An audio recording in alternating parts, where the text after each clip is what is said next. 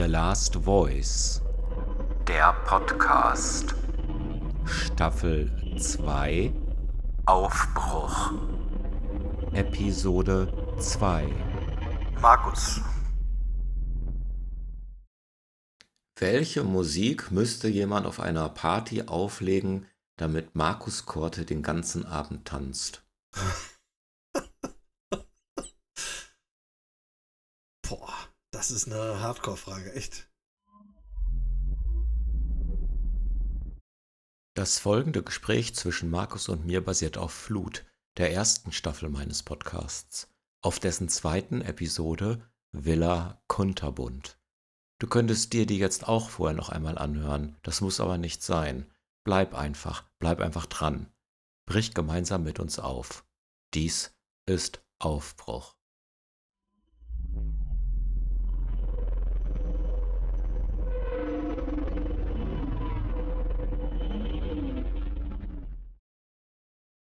Geschätzte Zuhörerinnen, geschätzter Zuhörer, du bist ja vielleicht alleine oder auch eben nicht, aber äh, wenn auch in meiner Fantasie da draußen echt einige oder viele sind, ist eben vielleicht auch jeder für sich. Deswegen, liebe Zuhörerinnen, lieber Zuhörer, mir gegenüber sitzt der ebenfalls geschätzte, wenn nicht sogar äh, geliebte Markus und für viele hier in, bei uns bekannt auch als Korte, denn unter dem Namen legt er auf und ist DJ. Und da komme ich aber gleich nochmal drauf zu sprechen. Der Markus hat sich, das ist so das Konzept meines Podcasts, die Episode 2 von Flut angehört. Fünf, sechs Minuten. Nennen wir es mal Dauerbeschallung, aber auch nicht länger als ein guter Song von Depeche Mode. Und lass uns einfach direkt reinstarten mit einem erstens Hallo Markus und zweitens mit einem Was hast du gehört? Ähm, ich habe. Hallo Stefan erstmal, ja. Ich habe gehört, dass ich nicht viel gehört habe. Also ich habe gehört, aber es ist irgendwie nicht das hängen geblieben, wo ich gedacht habe, so, oh, ich mache mir jetzt zu jedem Gedankengang irgendwelche eigenen Gedanken. Ähm, hab, da, da bin ich nicht mehr hinterhergekommen. Also es waren viele Gedanken, die ich hatte, viele Sachen, die hängen geblieben sind, viele Sachen, wo ich nochmal ansetzen würde, vielleicht auch außerhalb dieser Sendung nochmal. Und äh, ja, also ähm, interessant auf jeden Fall. Hast du sowas wie einen vielleicht Lieblingsfilm oder so? Äh, ja, habe ich. Oder einen Film, den du gerne magst? Ja, habe ich, habe ich, habe ich. Hab okay. Ich, hab Und wenn wir jetzt über den Film reden würden, würdest du vielleicht auch sagen, da gibt es so vielleicht auch ein, zwei Szenen, die du besonders touchy oder besonders spannend oder sonst was findest, oder? Mm, ja, oder ist es auch. das Werk im Ganzen? Da, also bei dem Film, mein Lieblingsfilm, ist es das Werk im Ganzen. Ah, okay. Ich äh, halte mich mit meiner Neugier zurück und wir lassen sie da auch. Äh, ich merke, du willst es nicht raushauen oder wartest Doch. du auf die Frage? Ich warte auf die Frage. Welch, welcher Film ist es denn, Markus? äh, Im Rausch der Tiefe. Ah, okay. Das ist nicht The Deep, ne, oder? Nee, das ist äh, ähm, The Big Blue heißt der. Oder ah, Le ja, Grand, The Big Blue, ja. Mhm. The Le Grand Bleu auf Französisch. Ähm, ja, finde ich ein, ein, Meisterwerk von Luc Besson ist der. Ja. Ja, ich, äh, ich weiß, dass ich ihn gesehen habe. Ich habe natürlich ein bisschen blau vor Augen gerade. Aber ich kann mich an die Story tatsächlich nicht mehr erinnern. Ja, ich wollte darauf hinaus, dass, dass wir vielleicht in Filmen oder auch in Musikstücken eben so einzelne Fragmente haben, die uns, an die wir erinnern, wo wir dann eben spätestens, wenn es Richtung Monty Python geht, uns die um die Ohren hauen und wollte einen Bezug schaffen zu die Flut es geht ja gar nicht darum, dass, also mir geht es ja auch gar nicht darum, dass eben echt wirklich alles hängen bleibt und man sich ein, an alles erinnert, sondern vielleicht an das eine. Und du hast gesagt, da gibt es auch Sachen, auf die du zurückkommen wollen würdest, oder es wäre auch was hängen geblieben. Deswegen muss ich nochmal nachhaken, was ist denn hängen geblieben? Also hängen geblieben ist, habe ich mir auch notiert, ähm, etwas, was ich nicht verstanden habe. Das war das letzte Wort in der Sendung oder der letzte Satz in der Sendung. Ein Kuss küsst immer zwei. Ich muss zurückfragen, was daran verstehst du nicht? Küssen kennst du, ne? Ja, ja, ja, ja, also kenne ich noch, kenn ich ja, noch. Ja, kennst du noch. Ähm, aber es gibt doch auch so, so, so Küsse in dem Sinne, so ein Abschiedskuss oder so, wo man, oder wo man seinem, seinem Kind auf dem Schulweg auf die Stirn küsst oder sowas. Ähm, dann ist das für mich ein Kuss, der nicht zwei küsst. Ein leidenschaftlicher Kuss zwischen zwei Menschen, küsst zwei. Okay, da gehe ich mit. Aber ein, aber ein Kuss, um zu sagen, mach's gut oder, oder Hallo oder irgendwie so, dann küsst er ja nicht zwei. Tatsächlich verstehe ich das und muss meinem, äh, meinem inneren Impuls nachge nicht nachgeben, unbedingt zu verteidigen, dass ich recht habe mit diesem Statement. Weil man kann ja auch sagen, wenn jemand küsst, gibt es auch oftmals einen, der geküsst wird, aber der dann Ja. passiv ist. Also ein Kind zum Beispiel, das in die Schule verabschiedet wird und einen Kuss auf die Stirn bekommt, ist, was den Kuss, was den Kuss angeht, eher natürlich in der passiven Rolle. Aber es macht auch schon Sinn, dass das Kind den Kuss annimmt, ne? Genau. Ja. Äh, Ja, okay, dann könnte man wieder sagen, okay, dann ist es aber ein, ein Händedruck, gebe ich und mein Gegenüber nimmt den an. Dann sind es ja wieder zwei Personen. Ja, und es das gibt, ist ja aber beim- es gibt auch die, die zurückdrücken und es gibt die, die, die die Hand hinhalten, als wäre es ein toter Fisch. Ja, das stimmt. Ein toter Fisch, wohlweislich. Nicht nur ein Fisch. Aber meinst du nicht, äh, vielleicht dich zu erinnern, also ich würde schon sagen, dass ich das kenne, dass man mal einen Kuss gegeben hat, der nicht angenommen wurde? Wo man gedacht hat, oh, was, der nicht partnerschaftlich gemeint sein muss, und es kann ja auch sein, dass ein Kind Kind sagt, oh, Papa, ich bin jetzt 15. da steht meine gesamte Schulklasse gerade. Der Genau, Bürgermeister.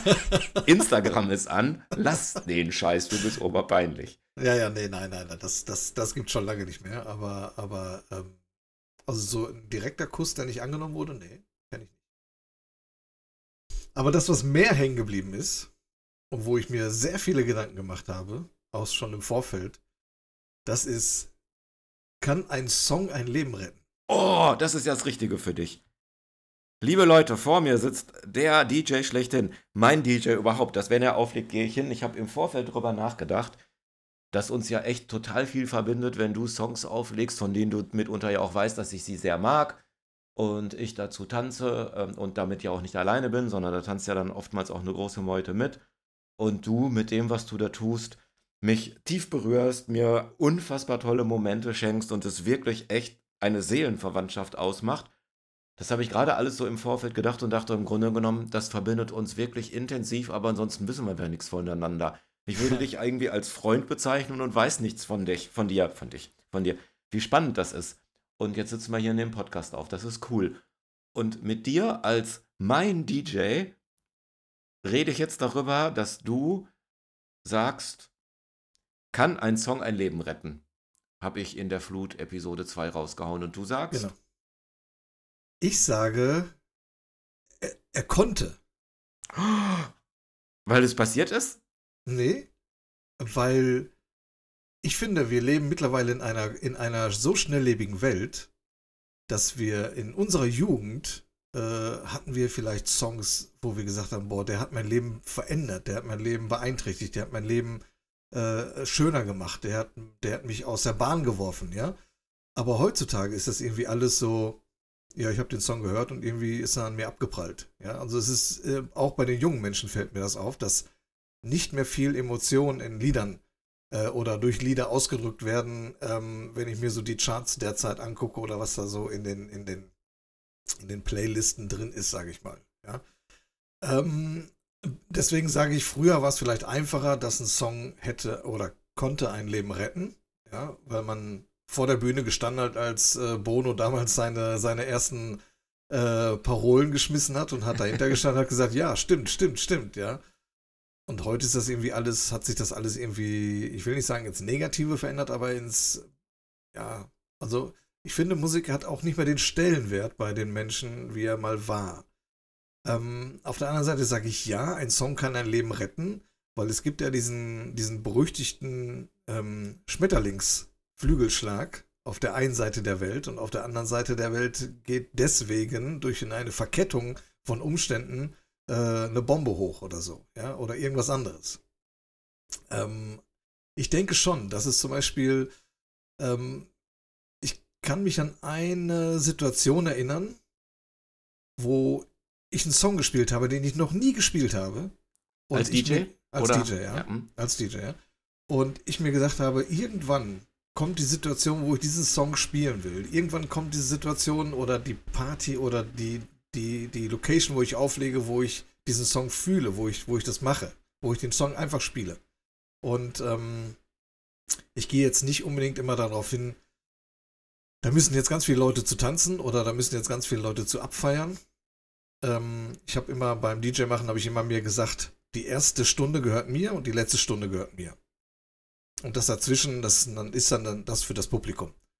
Ähm, und da war es in einer Situation mal, habe ich in, in, einem, in, einer, in einer Kneipe aufgelegt in Paderborn und habe diesen Song rausgehauen, habe diesen Song gespielt und habe auch nicht damit gerechnet, dass irgendjemand überhaupt ankommt oder das würdigt oder das sieht oder das hört oder, oder, oder schon gar nicht dazu tanzt, weil es kein tanzbarer Song ist in dem Sinne.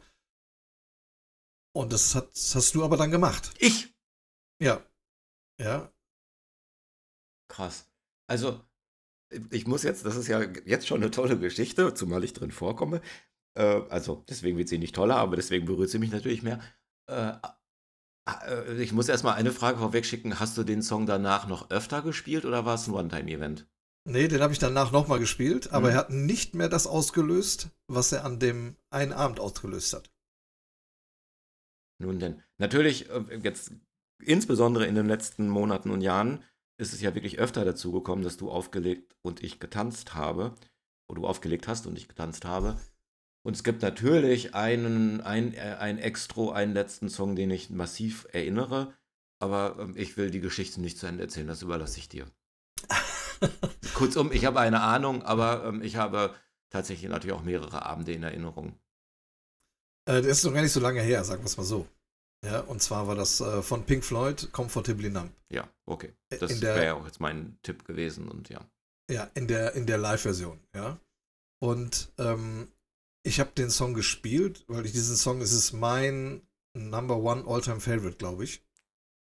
Es gibt irgendwie keinen anderen Song, sei es von Depeche Mode oder von Archive oder was, keine Ahnung, aber der Song ist irgendwie äh, bei mir also Nummer eins und dann kommt länger nichts, ja. Ähm, aber du hast zu dem Song getanzt, ich habe den Song gespielt.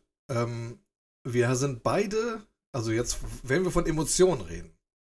Gerne. Und wenn, und wenn wir von Emotionen reden und ein, ob ein Song ein, ein, ein Leben retten kann, ja, wir waren beide wie so ein, wie so ein angeschlagenes Ei. Also keiner hat den anderen irgendwie, ich habe gesehen, wow, Stefan tanzt, ja, und du hast gesagt, wow, Markus spielt diesen Song, ja, aber wir waren beide in unseren Welten ähm, alleine.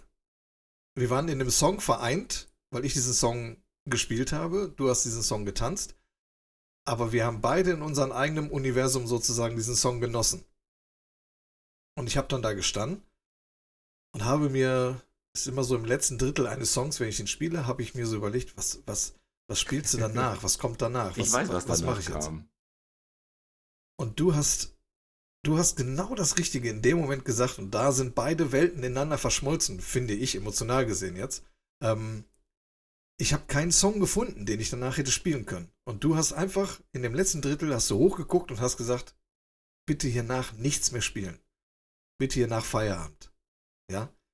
Und es war auch Feierabend danach. Ich habe danach auch nichts mehr gespielt. Und das war wirklich, wo ich gesagt habe, genau, nach diesem Song konnte nichts mehr gespielt werden, konnte nichts mehr laufen. Ja. Und das, und das finde ich ist so eine Beeinträchtigung, so, so, das war eine zehn Minuten emotionale Reise, aber ja, das kann man irgendwie gar nicht beschreiben, was das irgendwie emotional gemacht hat. Das ist auf jeden Fall so verankert im Kopf geblieben.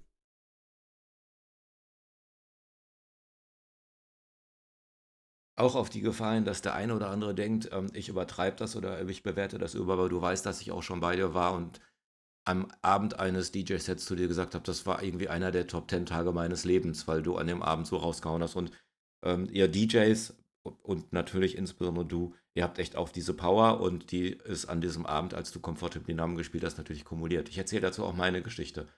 Ich bin, keine Ahnung, 12, 13, 14 Jahre alt. Ich habe es mal irgendwann geguckt, wann The Wall rausgekommen ist. Und ich weiß, dass ich irgendwie schwer erkältet war. Ich hatte auf jeden Fall zu dem Zeitpunkt als Kind auch immer wieder Mandelentzündung.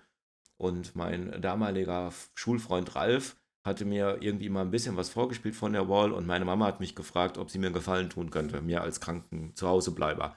und ist äh, ins, in die nächste Stadt gefahren und ich habe gesagt, da gibt es so eine Schallplatte, die ist so ganz weiß und äh, heißt irgendwie The Wall und da sind so tolle Geräusche drauf, man hört Flugzeuge fliegen, man hört Babys schreien und so. Das war ja auch damals vom Konzept her wirklich auch zumindest für mich komplett neu. Und ich war wirklich so gerade Teenager, dass meine Mama mir die Schallplatte mitgebracht hat und ich fand sie einfach so soundmäßig und von der Konstellation total spannend. Und äh, ich sage heute noch spontan, es ist auf jeden Fall das beste Album aller Zeiten, mein Lieblingsalbum aller Zeiten. Und du weißt, da gibt es Pearl Jam, da gibt es Radiohead, da gibt es Amenra, da gibt es auch ein bisschen Archive und da gibt es eine Menge, Menge, Menge Bands, die, äh, die da auch um den ersten Platten mit drum, mit drum streiten, aber The Wall ist es. Ich habe die Platte unfassbar, unfassbar oft gehört. Ich glaube nur The Joshua Tree von U2 öfter. Und äh, sie hat mich immer begleitet und ich habe erst über das Altwerden oder Älterwerden natürlich verstanden, was überhaupt gesungen wird. Ja, We Don't Need No Education war natürlich für alle Schülerinnen und Schüler ein Genuss. Aber tatsächlich Comfortably Numb ist dann noch dann wirklich das, der totale Höhepunkt des Albums. Und als ich vor wenigen Jahren, ähm, das ist, ist vielleicht sechs, sieben Jahre her sein, mit meiner Schwester nach Berlin gefahren bin, um Pearl Jam zu sehen auf der Waldbühne, ist es tatsächlich passiert, dass Eddie Vedder gesagt hat, wir stehen hier vor so einer kleinen Mauer. Die Mauer ist der Hintergrund der Waldbühne, die steht ja fest. Und wir sind hier in Berlin und so weiter und wir haben uns das alles nochmal angeguckt und ich möchte mich jetzt bei äh, Roger Waters bedanken und dann hat er tatsächlich, hat Pearl Jam tatsächlich, auch Götter für mich, haben dann Comfortably Numb gespielt in Berlin. Kriege ich jetzt Gänsehaut, wenn ich, wenn ich davon erzähle. Und wenn du das dann eben als letzten Song, keine Ahnung, 3 Uhr oder sowas spielst, nachdem wir wirklich viel miteinander getanzt und gedjed haben, ist das eben tatsächlich ein Höhepunkt, der sich komplett einreiht. Ob du das so spielst in der Version oder ob Jam das auf der Waldbühne spielt, hat für mich tatsächlich den gleichen Stellenwert. Das war ein großer Moment. Wir müssen fairnesshalber davon ausgehen, dass uns ein paar Leute zuhören. Und es kann sein, dass einer dieser Leute der liebe Rainer ist weil Rainer war mit auf der Tanzfläche. Wir haben den Moment nicht ganz alleine gefeiert und weil ich weiß, dass Rainer und ich diesen Moment, auch wenn wir uns begegnen, ab und zu selber nochmal in Erinnerung rufen. Äh, Rainer war dabei und äh, wir, waren, wir waren faktisch zu dritt und ich glaube, er hat es ähnlich, ähnlich intensiv empfunden. Okay.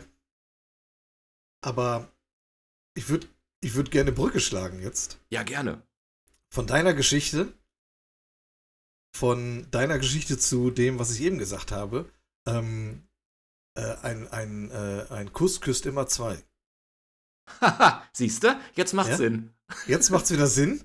Und, und in deiner Geschichte auch gerade, finde ich, ähm, einen total emotionalen Kuss, den du bekommen hast, ist der Moment gewesen, wo deine Mama dich fragt, darf ich dir was Gutes tun? Darf ich dir einen Gefallen tun? Du als zu Hause gebliebener kranker Junge, ja? Und mhm. sie hat dir den Gefallen getan und ist losgefahren, hat dir diese Platte gekauft. Das ist ein musikalischer Kuss. Und dann hast du diesen Kuss ja angenommen und dieser Kuss, den du bekommen hast, was musikalisch gesehen ist und emotional gesehen ist, hat dann auch wieder dein, ja, ich will nicht sagen dein Leben gerettet, aber dein Leben auf jeden Fall musikalisch so beeinflusst. Ja. Es ist das beste Album aller Zeiten. Also das ja. ist tatsächlich, du hast vollkommen recht, ja, ja. Wahnsinn. Ja. Also wie, wie so Sachen zusammenhängen, die eigentlich nicht zusammenhängen.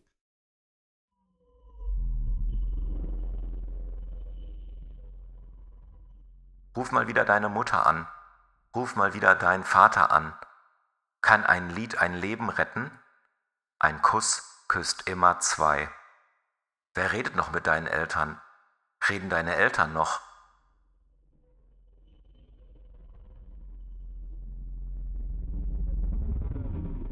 Ich hoffe, dass Folgendes passiert, dass die, die uns jetzt gerade zuhören, auch schon in ihren Köpfen kramen und sagen, was ist denn eigentlich mein Lieblingsalbum oder wann bin ich geküsst worden, ja, und habe so ein Geschenk bekommen.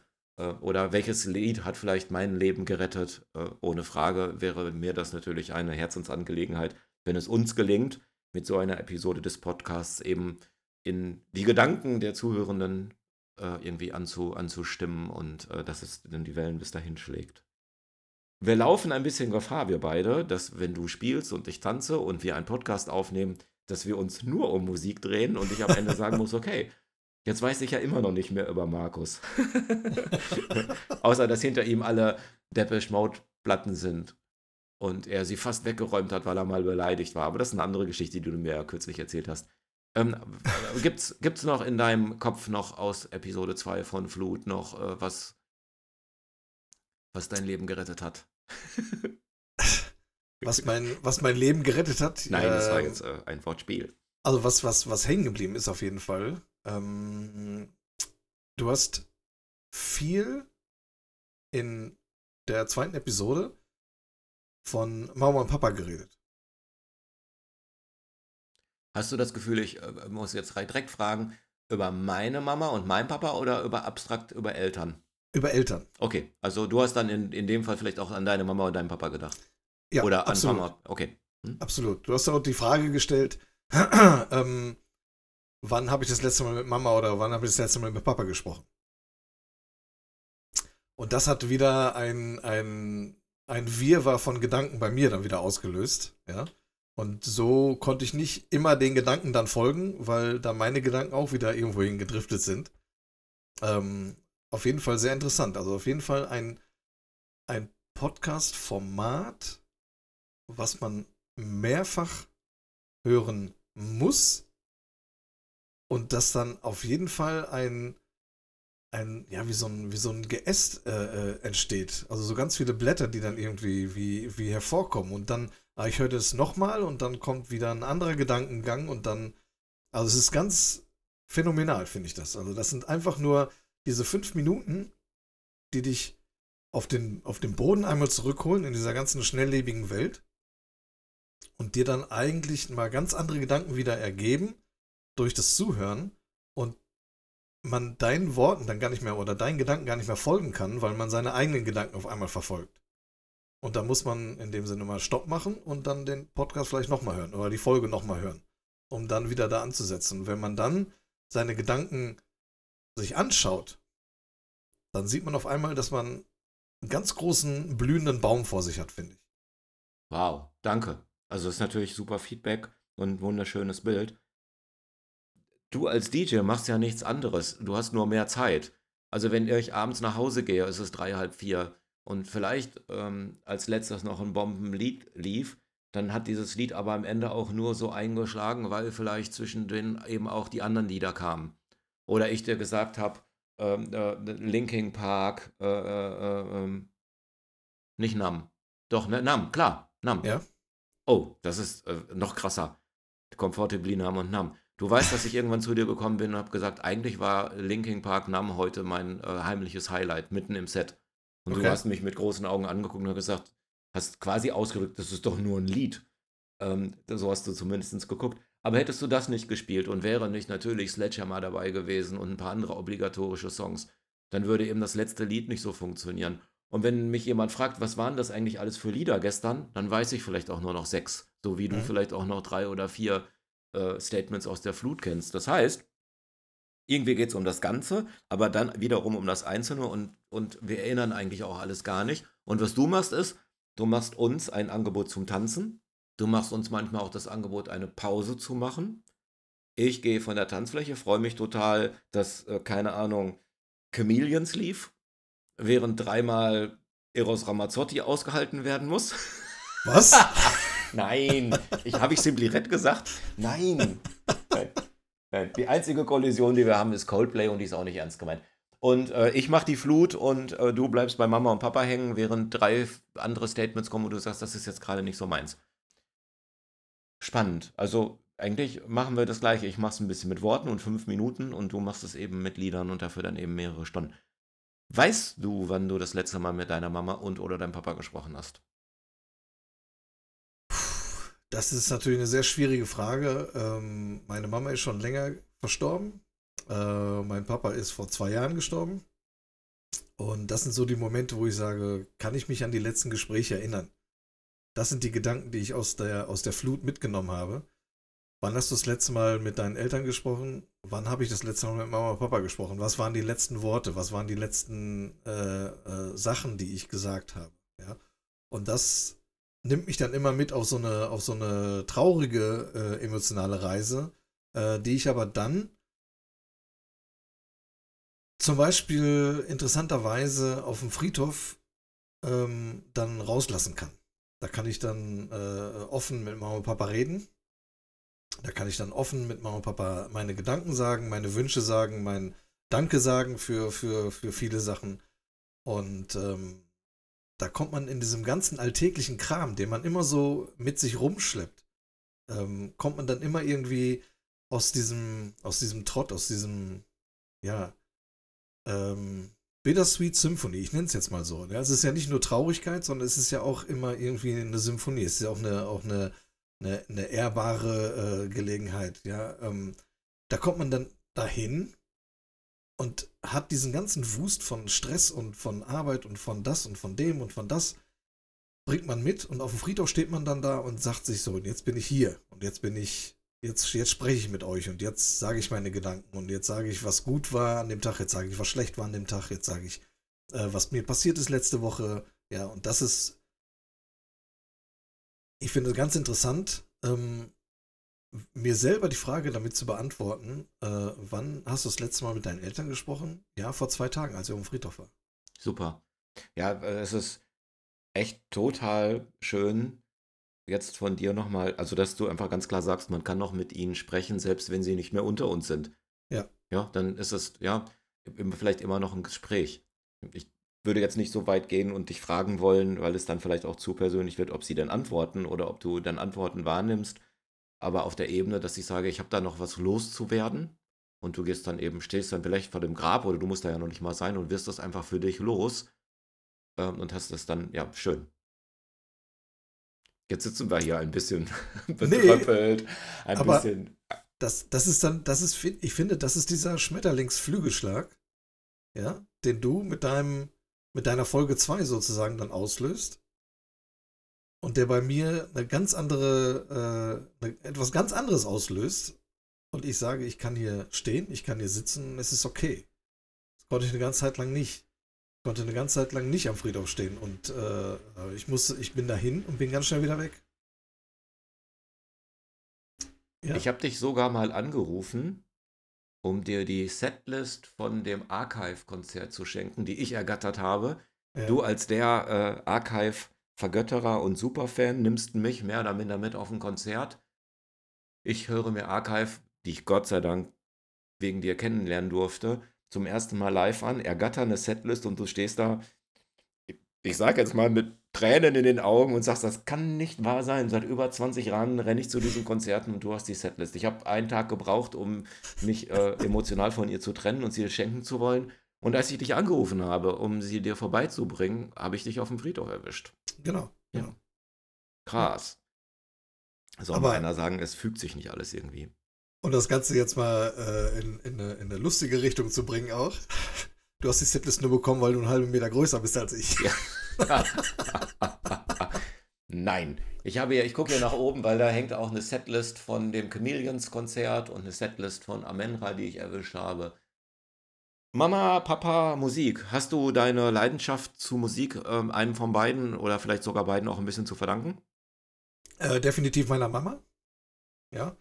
Äh, aber ich glaube auch meinem ältesten Bruder. Was war es? Es war, ich, ich, wir hatten damals so eine Holzmusiktruhe. Und da habe ich dann als Baby oder als Kleinkind immer irgendwie vorgelegen und geschlafen. Ich bin zur Musik immer irgendwie eingeschlafen so beim Mittagsschlaf immer zur Musik gemacht. Und ich weiß nicht warum, ich kann es jetzt nicht mehr sagen, ich kann mich an mein zweijähriges Dasein nicht mehr erinnern. Ähm, als ich zwei oder drei oder sowas gewesen bin, ähm, da muss ich dann irgendwie, oder mein Bruder hat auf jeden Fall eine Platte aufgelegt von Status Quo. Und ich muss die Platte runtergenommen haben vom Plattenteller und habe da reingebissen. Mein Bruder sagt, da muss irgendwas übergegangen sein. Hast du, ab, hast du abgebissen oder hast du zerstört? nee, reingebissen. Er sagt, man sieht jetzt noch die, die, die Bisswunde auf der Platte sozusagen. Ähm, aber irgendwas muss da chemisch passiert sein. Weil ein paar Jahre später habe ich dann nur noch Musik, Musik, Musik, Musik, Musik, Musik. Musik ist irgendwie alles für mich. Also ein Tag ohne Musik gibt es bei mir nicht. Also es ist Deine Schleimhäute haben Vinyl aufgenommen. Ja, ungefähr, ja. ja. Ähm, haben wir noch irgendwas zum Abschluss irgendwie, so wo du sagst, hier kommt Episode 2 oder die Flut im Allgemeinen oder Nee, habe ich eigentlich nicht so. Ich bin, ich bin, ich bin dankbar, dass ich, dass ich äh, lange Zeit DJ sein durfte. Weil ähm, DJ ist immer so ein, ja, so ein weitläufiger Begriff. Also ich bin, vielleicht bin ich kein DJ in, im herkömmlichen Sinne, sondern ich bin mehr wie so ein, also ich sag's mal so, ich bin, ich bin irgendwie, ich fühle mich mehr wie so ein Surfer. Ich nehme das Brett, stelle mich drauf und fange an, eine musikalische Welle zu reiten. Äh, manchmal stürzt sie nach jeder Welle wieder ab. Manchmal gehe ich nach Hause und sage mir, war das ein Scheißabend. Ja? Ging überhaupt gar nicht. Die Chemie zwischen mir und dem Publikum hat überhaupt nicht gepasst. Und dann ist es wieder so, dass ich dann auf so einer Welle reite und reite und reite und reite und irgendwie den ganzen Abend auf meinem Surfboard stehe und sage mir, wow, das war jetzt mal wirklich was ganz Großes. Dann war dein Abend vielleicht eine Flut, weil du ja. Welle für Welle ja. abgeliefert hast. Ja. Alter, das kannst du dir ja nicht ausdenken, als wäre das hier alles geskriptet. Ja, aber auch, ey, sorry, ich habe das eben gar nicht so äh, auf dem Schirm gehabt, als du gesagt, gefragt hast, mein, mein, mein äh, Lieblingsfilm im Rausch der Tiefe, The Big Blue, ist auch Meer, es ist, es ist Wasser, Wasser, es ist blau, ja, blau ist auch meine Lieblingsfarbe. Ähm, es ist, also es ist nichts geskriptet, das ist alles aus der Hüfte herausgeschossen jetzt. Ja, mein Lieber, ey, dann lass uns landen. Ähm, ähm, ich äh, finde das super spannend, äh, mit dir hier einfach eingestiegen zu sein. Es, war, es liegt ja auf der Hand, dass die Musik natürlich etwas ist, wo wir beide drüber reden können, aber wir reden nicht über Bands, über Musik, sondern wir reden darüber, dass du Musik auflegst und ich tanze. Ich habe übrigens nicht nur getanzt zu Comfortably Numb, sondern auch geschrien und gekreischt und gesungen und so. Also ich bin da voll, voll reingegangen. Also, dass die Musik uns auf die Art und Weise verbindet. Bestenfalls in fast zwei Wochen schon wieder, weil du mir eben auch gesagt hast, dass du dann wieder auflegst. Äh, genau. Und wenn die Knochen bis dahin halten, dann äh, sind wir mal gespannt, was du da für Wellen raushaust. Und äh, wem wir da sonst noch so begegnen. Aber eigentlich reicht genau. ja auch wir beide, ne? Aber so ein Plattenabend genau. wäre auch schon wieder was anderes. Plattenabend? Ja. Ja, das wäre auch do Break. Das, ich will, scheiße, wir haben das Ende, wir verkacken das Ende gerade. Nein. Nicht? Nein. Also ein Plattenabend ist, es ist total interessant. Also das fände ich auch total cool, mit dir einen Plattenabend zu machen. Immer one song to another sozusagen. Mhm. Ja, einer, äh, also einer spielt einen Song und dann, okay, du spielst den Song, dann spiele ich den Song. Oder ich spiele dir mal den Song vor und du spielst den Song vor. Ja. Und sich einfach darauf einzulassen. Das ist wieder ein, ein, ein Kuss, ja ähm, ein musikalischer Kuss, der angenommen wird. Das ist wieder ein, eine, eine emotionale Reise. Also es ist total interessant, sowas zu machen. Und das muss nicht immer mit einer Aufnahme sein. Das kann man auch einfach, einfach so auf ein Bier oder auf einen Kaffee oder irgendwas machen. Es muss ja auch nur vielleicht Stunde oder anderthalb Stunden sein. Ja, kann man in einer Stunde kann man ungefähr zwölf Lieder spielen. Ähm, jeder sechs. Ja, alles super. Aber das ist total interessant und das, das ist eine, eine gute Kombo von Kommunikation und Emotion. Ich bin der Meinung, wir beide sollten uns jetzt fest vornehmen, dass wir das in diesem Jahr noch machen. Also ohne, dass wir uns jetzt, ne, damit es machbar ist, wir haben ja noch ein paar Monate Zeit und wir uns bei dir oder bei mir treffen und einer von uns bringt eben eine Handvoll Platten mit. Ja. Und dann machen wir das abwechselnd. Und ja, nur und ohne dass einer zuhört und ohne dass was aufgenommen wird. Genau. Dann haben wir, und dann können wir vielleicht, äh, kannst du mir auch verraten, was vielleicht an Episode 2 noch hängen geblieben ist, wo du sagst, das machen wir vielleicht mal außerhalb der äh, Aufnahmezeit. Ich bringe dann den Baum mit, der da entstanden ist. Du bringst den ganzen Baum mit, ja. ich glaube, es passt äh, total gut zu dieser Episode, wenn ich einfach sage, Markus, ganz lieben Dank, fühl dich geküsst. Ja. Dafür, dass du das mitgemacht hast. Ihr äh, Zuhörenden, ihr Zuhörerinnen und Zuhörer, fühlt euch bitte auch geküsst, gedrückt oder vielleicht auch nur inspiriert. Ganz lieben Dank, dass du dabei warst. Ganz lieben Dank, dass ihr zugehört habt und habt eine gute Zeit. Wir machen Schluss. Danke, Markus. Ich danke, dass ich dabei sein durfte.